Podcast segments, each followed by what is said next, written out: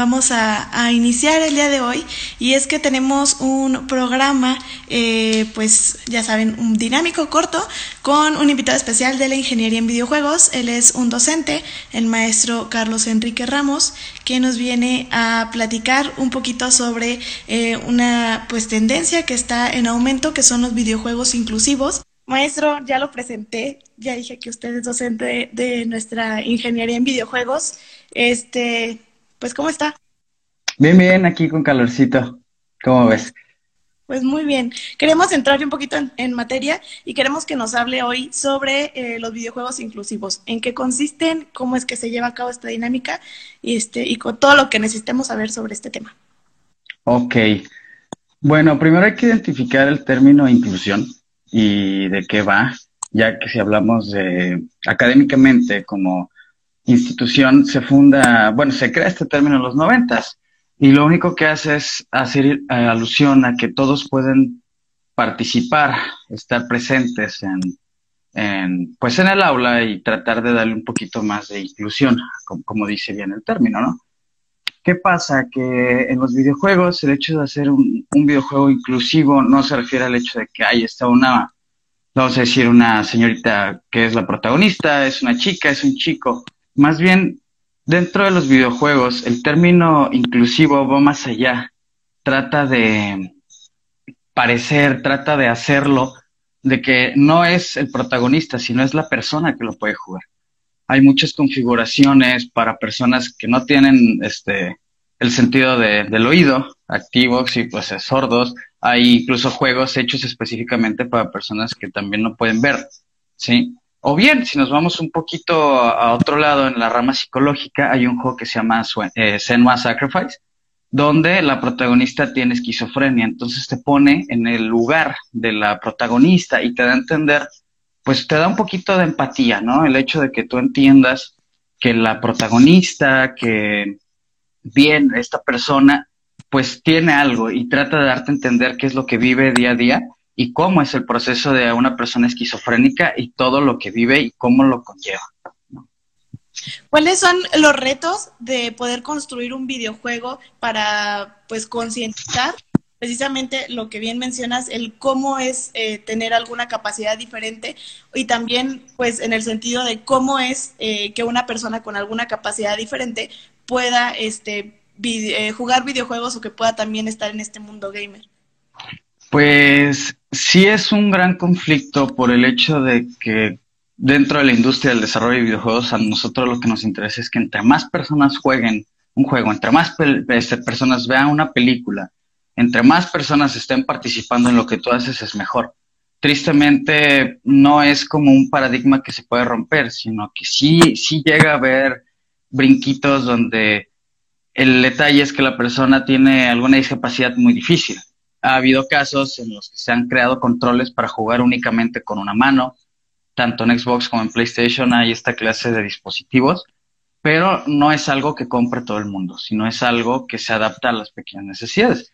Eh, yo creo que el, 80-70% de los juegos actuales tiene mínimo para eh, discapacidades este, auditivas, audiovisuales, vaya, sí, como el hecho de ver los colores distintos, sí, poder escuchar el audio de otra manera, eh, los subtítulos, que es algo muy sencillo, o, o, puede ser inclusivo el hecho de no saber inglés, por lo tanto tiene el lenguaje en español, entonces te, te adapta, ¿no? Esa es la, palabra.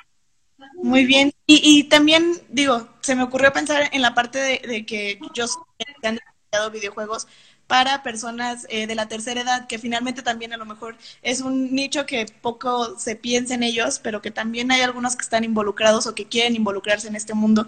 Eh, también se puede dar, ¿no? Y digo, y también me imagino en el hecho de las personas con autismo, que también son un grupo que, que también se ha desarrollado como este tipo de, de videojuegos, ¿no? Sí, claro. De hecho, igual que las películas, igual que todas las series, hay gente, clientes específicos para cada ahora sí que con cada creación, cada videojuego, pero algo que procuramos mucho en la Universidad de Morelia desde que somos estudiantes, desde que estamos en vinculación, es el hecho de crear juegos para personas con discapacidades distintas, dar, cambiar un poquito el giro, ¿no? Incluso tratar de llamar eh, a las personas de la tercera edad a chicas, a chicos, a grandes y pequeños de la casa con temática un poquito más, eh, vamos a decirle, variable, variada, ¿no? Para que ellos puedan entrar. Pero sí, es, es este, la finalidad es que todo el mundo conozca los videojuegos. ¿Y cómo es el proceso? ¿Cuál es como todo lo que va detrás del poder desarrollar un videojuego de este tipo?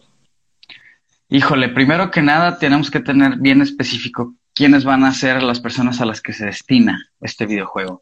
Sí, los, los clientes, vaya, porque no es lo mismo querer aventar un videojuego con ciertas características y órale, chicle y pega, a una cosa es algo que también tenemos mucho en la Universidad de Morelia, es tener una planeación, una documentación donde parte desde el planteamiento del problema, buscar la solución a este problema y luego es este, la selección de los clientes, eh, buscar bien cuál es este, el mercado que queremos nosotros abarcar. Y en este caso pues primero partimos por ahí, ¿no? Por el hecho de identificar a nuestros clientes, a nuestros este, posibles y primordiales, vaya, que sería eh, las edades, pero sí tenemos que empezar entendiendo para quién son los juegos y tratar de adaptarlo a las personas pues que no les interesa o no tiene ese gusto, darle a entender que es importante también.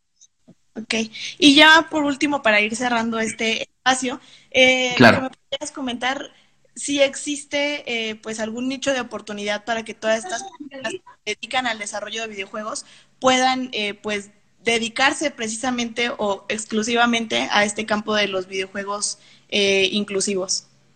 Claro, sí, los nichos de oportunidad son bastante grandes, no solo en el, en el hecho del campo laboral de los juegos inclusivos, pero es muy importante saber que en esta universidad, en esta, pues donde nosotros laboramos, también nos dan las herramientas o el desarrollo necesario para entender que todas las personas son clientes y que no solo clientes, sino que a todos nos gusta jugar.